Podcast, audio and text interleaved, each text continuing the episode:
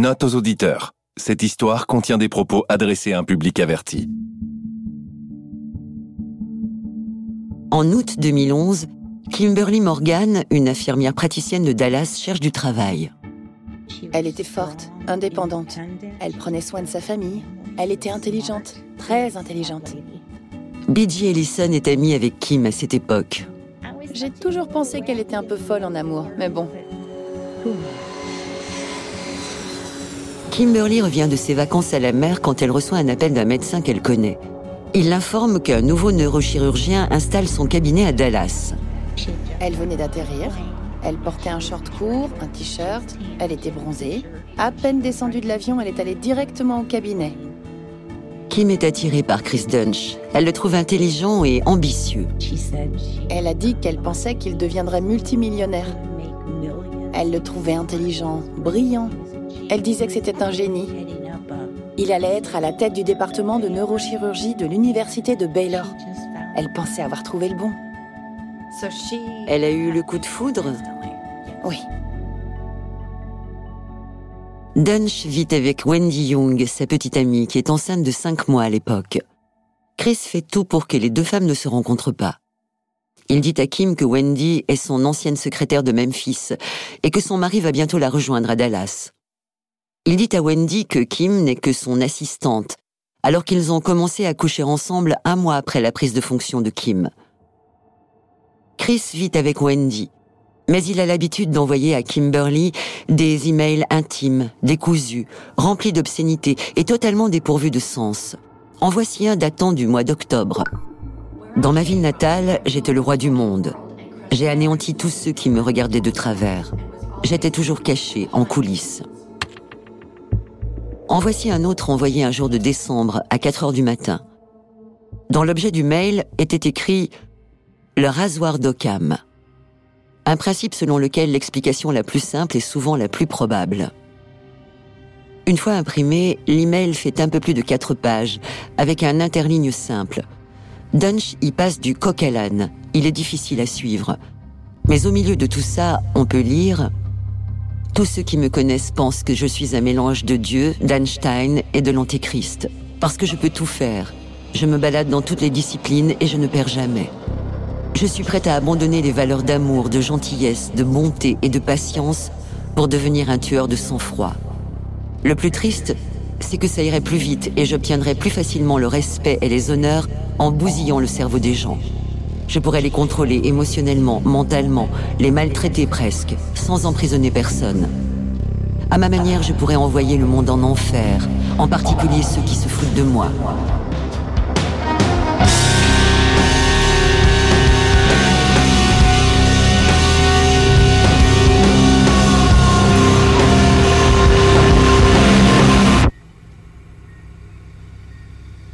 Moins de deux mois plus tard, Christopher Dunch opère son ami d'enfance, Jerry Summers.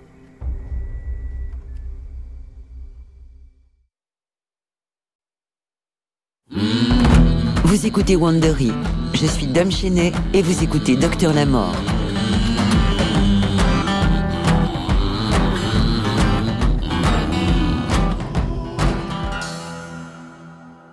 C'est l'épisode 3, le rasoir d'Occam. Dunch part du principe qu'il n'a pas à s'adapter aux autres. Il parle vite. Il a l'habitude d'un commercial qui vend son produit lui-même. Il vend ses talents de chirurgien avec aisance et gagne la confiance de ses patients. Il embobine aussi Jerry, qui est peut-être son ami le plus proche. Pour presque tout le monde, le docteur Dunch est promis à un bel avenir dans la neurochirurgie. Il est diplômé de l'Université du Tennessee qui propose un prestigieux programme de spécialisation en chirurgie spinale.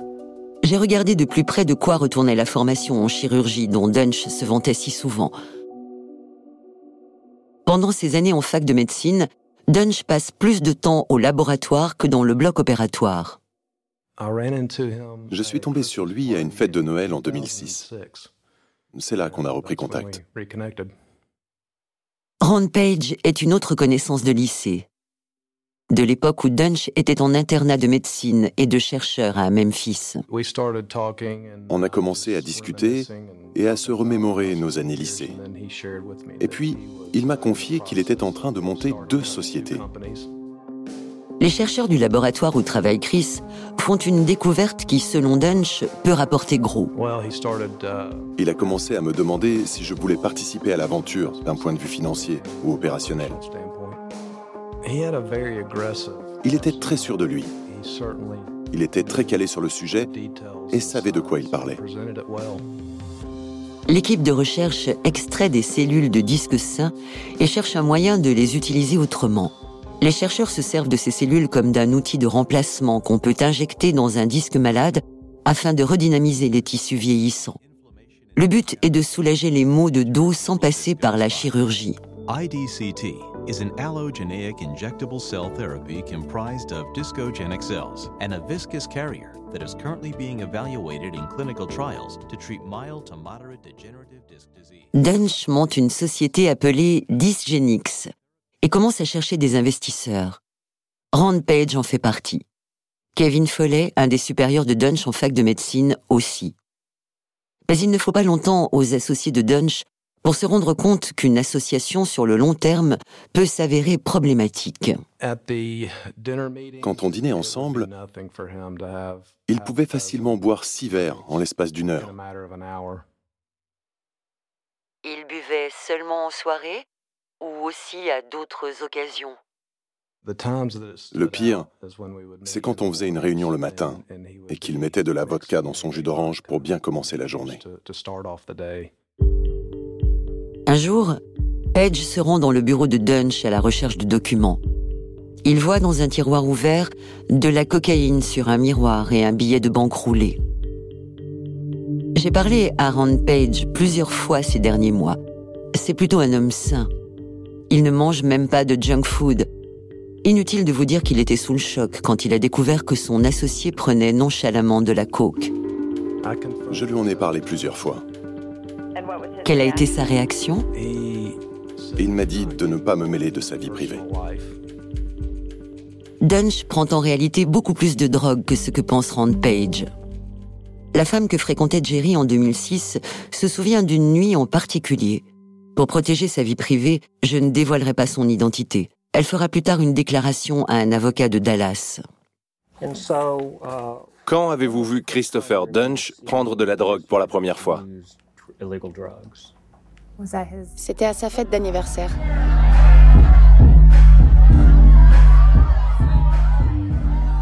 La fête commence dans un club du centre-ville de Memphis. Puis les fêtards se rendent chez Dunch en caravane.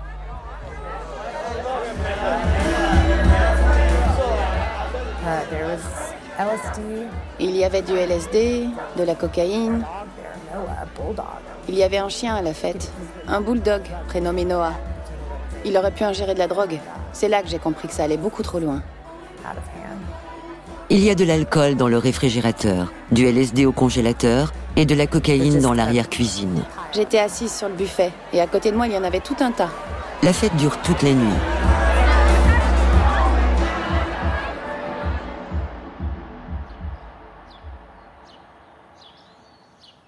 Le soleil se lève, Dunch est attendu à l'hôpital. Quand on fait la fête toute la nuit, on ne va pas travailler le jour suivant. En général, on se fait porter pâle. J'ai trouvé ça incroyable qu'il soit capable d'aller au travail le lendemain matin. Il n'avait pas peur du tout. Pour lui, c'était normal. Alors que vous l'aviez vu prendre de la cocaïne et du LSD toute la nuit Toute la nuit, oui. Il fait ses visites à l'hôpital, rentre chez lui et continue à faire la fête. En 2010, Rand Page reçoit plusieurs coups de téléphone suspects de la société Valgreens. On l'informe que les médicaments qui attend sont arrivés. À la pharmacie, il découvre que Dunch utilise son nom pour commander des médicaments que quelqu'un récupère et paye en liquide. Le temps passe et les investisseurs de Dysgenix en ont assez du comportement de Dunch. Ils l'évincent et le poursuivent en justice. Le siège de Dysgenix déménage dans l'Utah, où il est encore aujourd'hui. Le nom de Dunch ne figure plus que sur le brevet d'origine, les archives de la société et la marque déposée. J'ai essayé plusieurs fois de parler à quelqu'un de la société. Personne n'a souhaité répondre à mes questions. On m'a seulement dit que Dunch avait officiellement quitté Dysgenix en janvier 2012.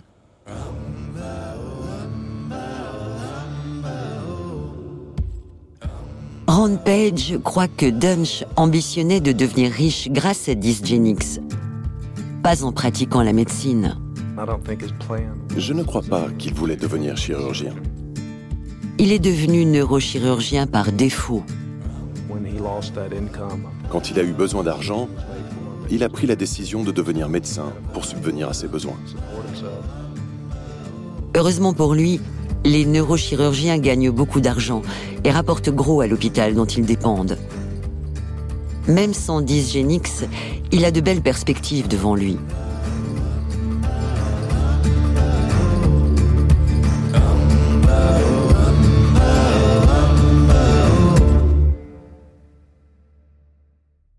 Après ses études de médecine, et après avoir été évincé de dysgénix par ses associés, Chris Dunch est recruté par le Minimally Invasive Spine Institute de Dallas.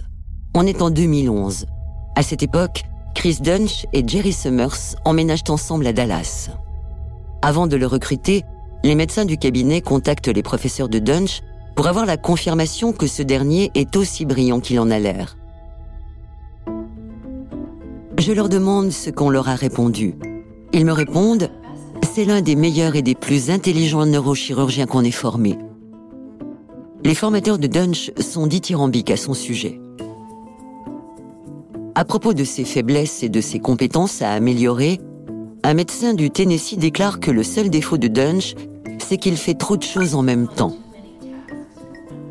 Mais le plus surprenant, c'est ce qu'ils n'ont pas mentionné aux médecins de Dallas. Pendant l'internat de Dunch, une femme, dont on ignore l'identité, appelle l'université pour les informer que Dunch prend de la drogue avant ses interventions. Vous allez entendre le chef du département neurochirurgie, le docteur Frédéric Boop, qui relate cette histoire au docteur Henderson. Le secrétariat de l'hôpital m'a appelé pour me dire qu'une personne souhaitant rester anonyme leur avait dit que Dunch aimait prendre de la drogue avant d'opérer. J'ai répondu D'accord. Boop demande à Dunch de se soumettre à un test de dépistage urinaire et ce dernier disparaît plusieurs jours. Finalement, Dunch intègre un programme pour médecins défaillants. Mais en 2011, personne n'en fait mention à ses futurs employeurs. Le docteur Boop écrit même Vous ne trouverez jamais de médecin plus travailleur et enthousiaste. Dans des questionnaires de recommandation envoyés au personnel du Baylor Hospital, où Dunch a débuté sa carrière, un de ses anciens formateurs le décrit comme excellent, bon. Mais à la case capacité relationnelle, il le qualifie de moyen. Et il y a un autre détail important à propos de Dunch que ses anciens formateurs ne mentionnent pas à ses futurs associés de Dallas le nombre réel d'heures que Dunch a passé à opérer des patients. Le procureur de Dallas demandera par la suite à consulter les archives des hôpitaux de Memphis où il avait été formé. J'ai parlé de mes découvertes au docteur Robert Anderson, chirurgien spinal. Pendant votre internat, pouvez-vous me dire combien d'opérations vous avez réalisées ou aidé à réaliser en tant qu'interne? 2500, je dirais. Les archives indiquent que le Dr Dunch a réalisé moins de 100 opérations pendant son internat. Qu'en pensez-vous?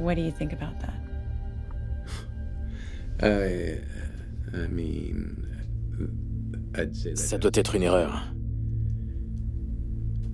C'est forcément une erreur. Si vous m'aviez dit 1000, je vous aurais dit que ce n'était pas assez.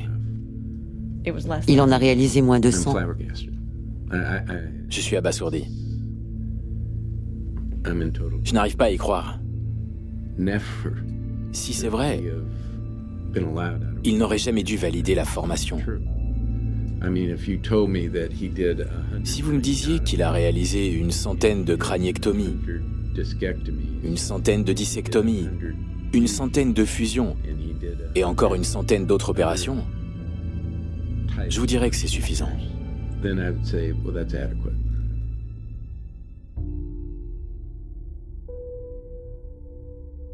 J'ai plusieurs fois essayé de parler aux médecins et au directeur de l'université. Personne n'a souhaité me répondre. L'avocat de l'université m'a envoyé une lettre disant que personne ne pouvait s'adresser à moi à cause de la clause de confidentialité et du principe de privilège encadrant toute information relative au docteur Christopher Dunch.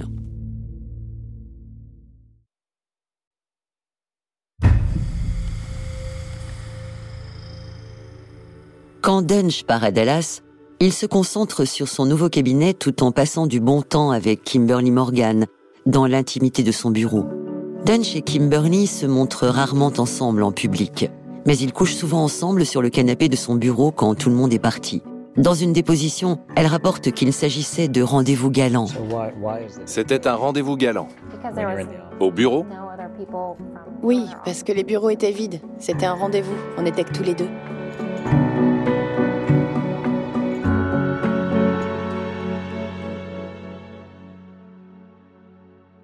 Ce n'est pas le seul exemple relatant une attitude non professionnelle au cabinet médical du docteur Christopher Dunch.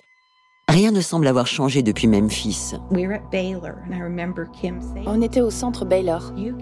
Kim lui a dit Tu peux pas garder cette bouteille de vodka sous ton bureau. C'est contre le règlement du centre médical Baylor Plano. S'ils s'en rendent compte, ils vont te dénoncer. Il l'a envoyé paître en lui disant Non, ils ne s'en prendront jamais à moi. Lors d'une fête de Noël, un employé de bureau trouve un sachet de poudre blanche dans la salle de bain. Dans sa déposition, Kimberly reconnaît qu'elle n'a jamais alerté l'université. Elle a jeté le sachet dans les toilettes. Si l'université avait eu un règlement vous obligeant à signaler ce type d'incident à l'hôpital, auriez-vous obéi? C'est la voix de l'avocat de Dallas, Jim Girard. J'aurais respecté le règlement. Donc, s'il y avait eu un règlement disant que vous deviez signaler tout comportement anormal, tel qu'une éventuelle consommation de drogue ou d'alcool ou autre, et contacter l'université Baylor ou une personne en particulier, vous l'auriez fait? J'aurais signalé toute activité illégale ou de comportement dangereux qui aurait pu porter atteinte aux patients ou au personnel. Toute attitude suspecte pour un chirurgien. Les collègues de Dunch du Spine Institute ignorent tout de ces pratiques. Mais il ne leur faut pas longtemps pour remarquer le comportement inquiétant du docteur Dunch et pour couper les ponts avec lui. J'ai eu plusieurs conversations avec eux, mais aucun ne souhaite être enregistré. C'est Doug Won qui en a parlé en premier, mais c'était que des rumeurs. Randall Kirby est un chirurgien vasculaire qui opère dans presque tous les hôpitaux de la ville. Il a beaucoup de relations et il commence à entendre les mêmes rumeurs que le docteur Anderson. Le docteur Wan trouvait que le docteur Dunch avait un comportement étrange quand il travaillait au Minimally Invasive Surgery Institute. Il n'appréciait pas l'attitude du docteur Dunch, et ce depuis le début. Les infirmières ne l'aimaient pas non plus. J'ai l'impression que les aides-soignants et les infirmiers du bloc opératoire se livrent peu au commérage. Ils ne se font pas remarquer. C'est inhabituel d'entendre des rumeurs? C'est très inhabituel. Kirby connaissait à peine le docteur Dunch, mais il le voyait de temps en temps dans le salon des médecins au Baylor Plano. Nos conversations viraient toujours au monologue. Il s'intéressait peu à moi ou à ce que j'avais fait à Dallas ou à ma formation. Son seul but était de faire son autopromotion. Pour son patron, le docteur Michael Rimlawi, le point de non-retour est atteint quand Dunch, qui est censé être de garde, part à Las Vegas, se dérobant ainsi à ses visites. Le docteur Dunch n'a blessé aucun patient au Spine Institute, mais ses supérieurs en ont assez et le licencient.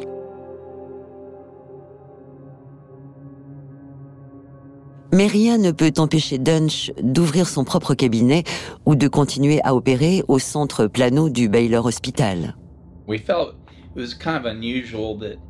On a trouvé ça bizarre que le docteur Rimlawi l'ait licencié et que Dunch continue à travailler au Baylor Hospital en tant que médecin. On pensait que les dirigeants du centre Plano allaient demander au docteur Rimlaoui pourquoi il l'avait licencié. Mais personne n'a rien dit. Très vite, le docteur Kirby constate par lui-même les défaillances du docteur Dunch au bloc opératoire. Il a dit ce que je voulais entendre. Je peux vous soigner. Ce sont des mots magiques. J'avais mal et quelqu'un, un neurochirurgien qui plus est, me dit ⁇ Je peux vous soigner ⁇ Le docteur Dunch opère Barry Morguloff au Baylor Plano début 2012. J'étais dans le business des piscines pendant longtemps. Ma philosophie, c'était de ne jamais demander à mes employés de faire quelque chose que je ne voulais pas faire. Je déchargeais le camion comme les autres. Ces 15 années passées à décharger des camions ont eu ma peau.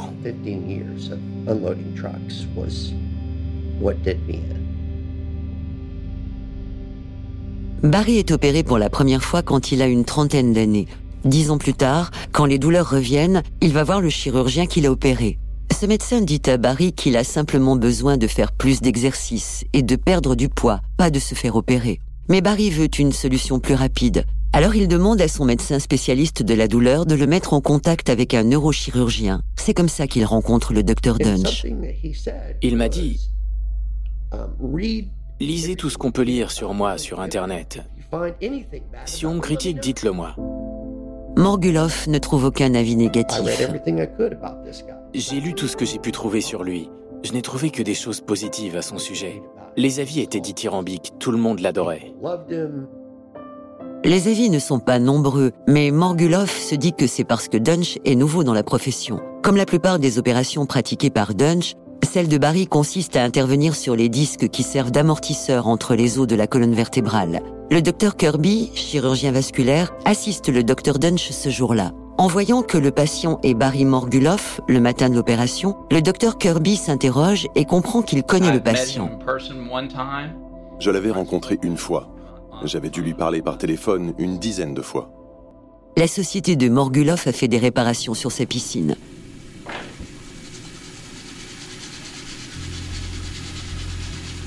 Kirby se retrouve à côté de Dunch au lave-main. Il n'arrêtait pas de me rabâcher qu'à Dallas, les opérations de la colonne étaient mal réalisées et qu'il allait remettre de l'ordre dans tout ça. Lors d'une opération lambda de la colonne, le neurochirurgien retire le disque endommagé et insère un outil qui comble l'espace et qui maintient les deux vertèbres. C'est ce qui aurait dû se passer pour Barry Morguloff. On appelle cette opération l'arthrodèse lombaire par voie antérieure. Pour un neurochirurgien, l'arthrodèse lombaire par voie antérieure est certainement l'opération la plus facile à réaliser. Typiquement, le chirurgien retire le disque endommagé à l'aide d'un scalpel. Mais ce n'est pas comme cela que le docteur Dunch s'y est pris cette fois. Il s'est muni d'une pince qu'on dit à double action pour tenter d'extraire le disque. On peut s'y prendre comme ça, mais c'est risqué. Parce qu'on touche aux vertèbres de chaque côté du disque et ça provoque des saignements importants. En d'autres termes, il est en train de creuser dans l'os. J'ai dit, écoute, il faut y aller doucement, on a une hémorragie. J'ai ajouté, ne nous précipitons pas, utilisez un scalpel pour retirer ce disque. J'aurais pu opérer seul. Je l'ai d'ailleurs proposé. J'ai dit, vous voulez que je m'en occupe? Il a répondu, non, non, j'ai réalisé cette opération des milliers de fois, Randy. On n'a plus besoin de vous dans ce bloc. Kirby a entendu des rumeurs à propos du docteur Dunch. Il ignorerait les bases de la chirurgie spinale, mais c'est la toute première fois qu'il le voit à l'œuvre. Les bruits de couloir que j'entendais depuis des mois étaient donc vrais. Il n'y connaissait rien. Il était incapable d'opérer. Il avait été formé dans les meilleurs programmes de formation en neurochirurgie et en chirurgie spinale. Quand je l'ai vu en difficulté, je n'ai pas compris. Kirby sort du bloc opératoire. J'ai été très clair. Il rapporte la scène et l'incompétence de Dunch au chef du département chirurgie. Après cet incident, il pense que Dunch ne fera pas long feu dans ce service. Mais il se trompe.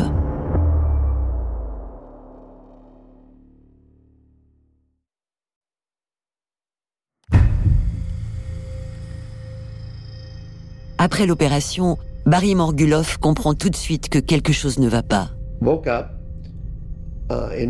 J'ai repris connaissance en salle de réveil et j'avais l'impression d'être passé sous un camion. Je n'avais jamais eu aussi mal de toute ma vie. Dunch lui prescrit beaucoup d'antidouleurs. J'avais déjà abusé des opiacés par le passé. Par conséquent, j'étais beaucoup moins sensible à ces substances. Je devais donc prendre beaucoup de narcotiques pour calmer la douleur. Il m'a dit qu'il m'avait donné une dose de cheval et qu'il ne pouvait pas m'en donner plus. Je comprenais tout à fait sa position, mais la douleur était bel et bien présente. J'avais de plus en plus mal à la jambe.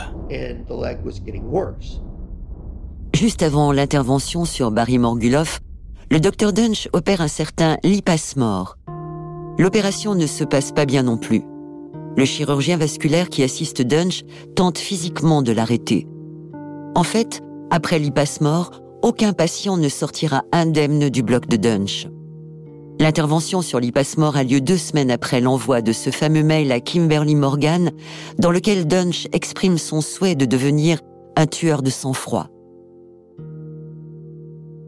Avant d'opérer son ami Jerry Summers, le docteur Dunch avait donc un lourd passif.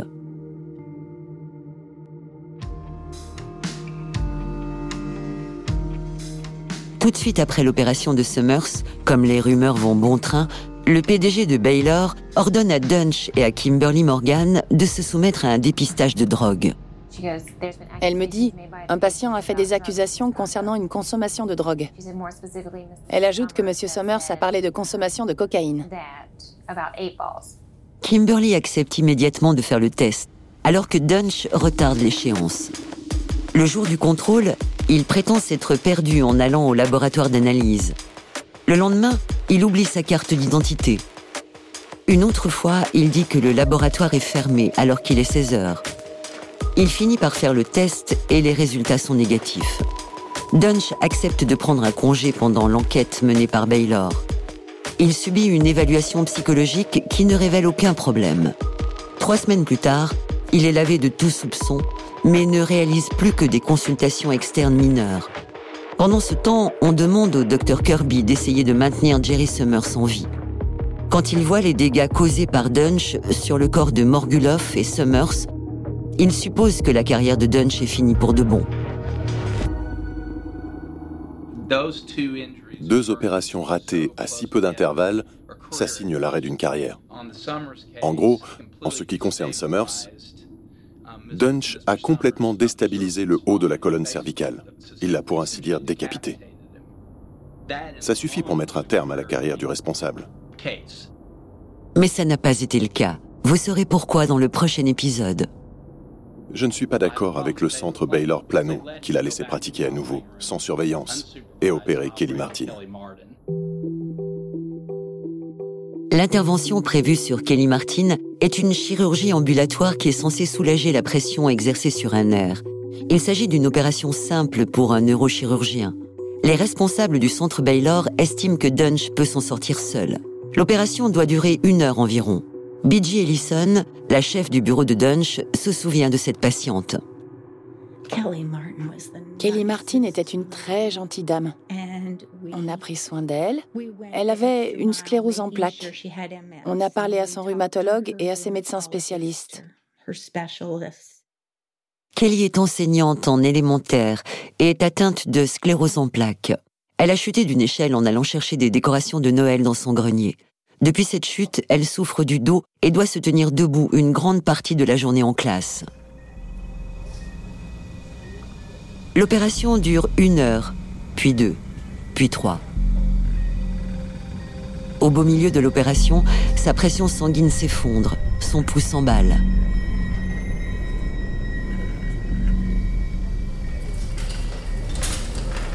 Quand on conduit Kelly en salle de réveil, les infirmiers remarquent que ses jambes sont marbrées et présentent des taches.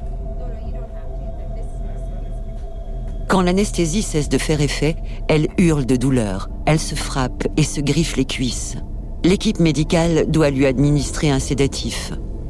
En sortant du bloc, le docteur Dunch informe la famille de la patiente qu'il y a eu des complications, mais que l'opération s'est bien passée. Ce qui est faux. Kim m'a appelé des urgences. Elle était dans un état. Elle m'a dit, BG, elle est morte. J'ai dit quoi? Elle m'a répondu, BG, elle est morte. J'ai demandé, qu'est-ce qui s'est passé? Elle m'a dit, je sais pas, je peux pas parler. Et puis, elle m'a dit que Kelly avait fait une réaction allergique aux produits anesthésiants et que c'était pour ça qu'elle était morte. Ce qui est faux.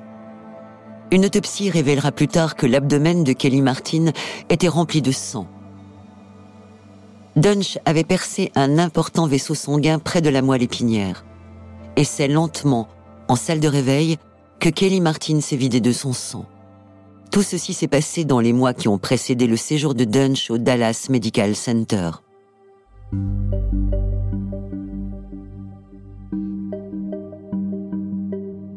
Le centre Baylor doit à nouveau faire face à un scandale impliquant Dunch. Le jour suivant, il l'oblige à passer un test de dépistage. L'échantillon revient dilué. Dunch a dû y ajouter de l'eau. Les résultats ne sont pas pris en compte. Trois jours plus tard, il refait un test. Les résultats sont négatifs. Mais cela ne prouve rien. Les traces de cocaïne disparaissent en général en deux à quatre jours.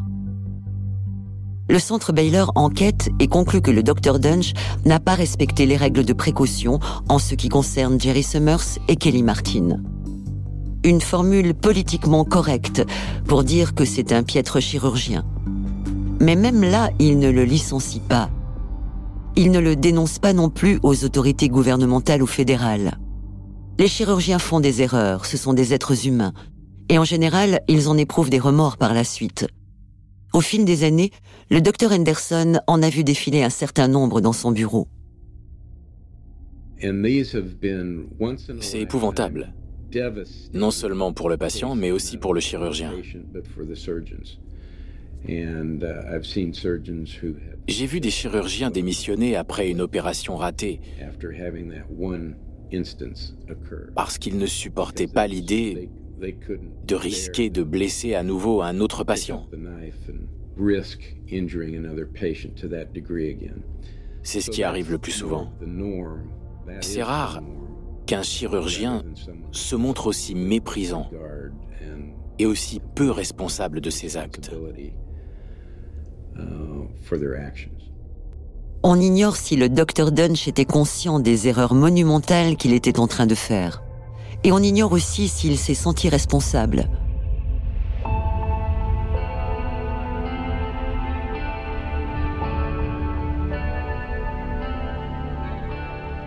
Quand Barry Morguloff est rentré chez lui après l'opération, ses douleurs n'ont pas cessé. Il retourne voir le docteur Dunch des semaines plus tard et découvre que son cabinet a déménagé. J'ai trouvé ça bizarre. Avant, son bureau était dans un grand hôpital. Et puis, il a déménagé dans un immeuble. Il est passé d'un grand bureau avec de grandes fenêtres à un tout petit bureau. Je me suis dit qu'il avait dû acheter l'immeuble, mais j'en savais rien. Lors d'une consultation de suivi médical, je lui ai dit que j'avais mal. Il a répondu ⁇ C'est un nouveau problème. Vous allez devoir repasser une IRM. Ça n'a rien à voir avec l'intervention. ⁇ Il finit par ravaler sa fierté et retourne voir le chirurgien qui lui avait dit que tout ce dont il avait besoin, c'était de faire du sport et de perdre du poids. C'est là que Barry apprend que pendant l'opération, Dunch a tellement creusé dans les vertèbres que des fragments d'os sont venus se loger dans le canal rachidien, comprimant ainsi une racine nerveuse. Aujourd'hui, les tissus cicatriciels se développent dans le corps de Barry et il continue à perdre l'usage de ses membres du côté gauche et plus personne ne peut le soigner. J'ai une petite fille de 8 ans. Je crois qu'elle avait un ou deux ans quand je me suis fait opérer. Elle n'a jamais connu son père en bonne santé. C'est très difficile émotionnellement de ne pas pouvoir l'aider à faire du vélo, tenir le vélo et courir à côté pendant qu'elle pédale. Je ne peux pas jouer au foot avec elle. Je ne peux pas être entraîneur. Je peux pas. Tant de choses que je ne peux pas faire.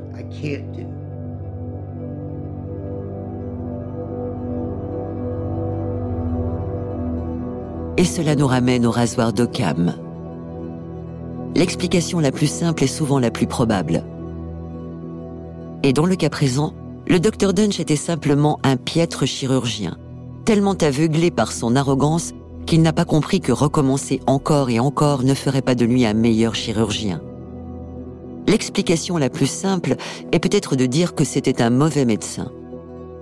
Il n'était peut-être pas sain d'esprit et avait du mal à se connecter à la réalité.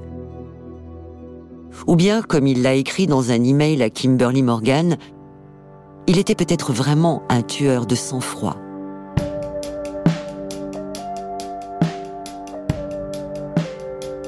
Plus tard, dans sa déposition, Kimberly Morgan s'est exprimée sur cet email. Est-ce que ce qu'il a écrit dans cet email vous fait dire que peut-être il n'est pas en état d'opérer sur les colonnes vertébrales de ses patients? Je n'ai pas les compétences ni les connaissances pour répondre à cette question. Kimberly Morgan travaille aux côtés de Dunch depuis l'ouverture de son cabinet. Après la mort de Kelly Martin, elle démissionne. Il était fou. Elle ne voulait plus que son nom soit associé au sien. Elle en avait assez. Elle était coincée avec lui et c'en était trop. Kim quitte le cabinet et Dunch par la même occasion. Kimberly Morgan passe à autre chose. Le docteur Dunch aussi. Les dirigeants du centre Baylor ne veulent plus de lui au bloc opératoire. Ils se débarrassent de lui et règlent leurs problèmes mais il va vite devenir le problème de quelqu'un d'autre. Mais le docteur Anderson et le docteur Kirby ne sont pas prêts à en rester là. Plusieurs praticiens de Dallas ont appelé le Conseil des médecins du Texas pour dire qu'il y avait un réel problème avec un neurochirurgien qui était incapable d'opérer et qui ne semblait même pas essayer d'opérer correctement. Tout portait à croire qu'il essayait de faire du mal aux patients de façon intentionnelle. La suite dans le prochain épisode de Docteur la Mort.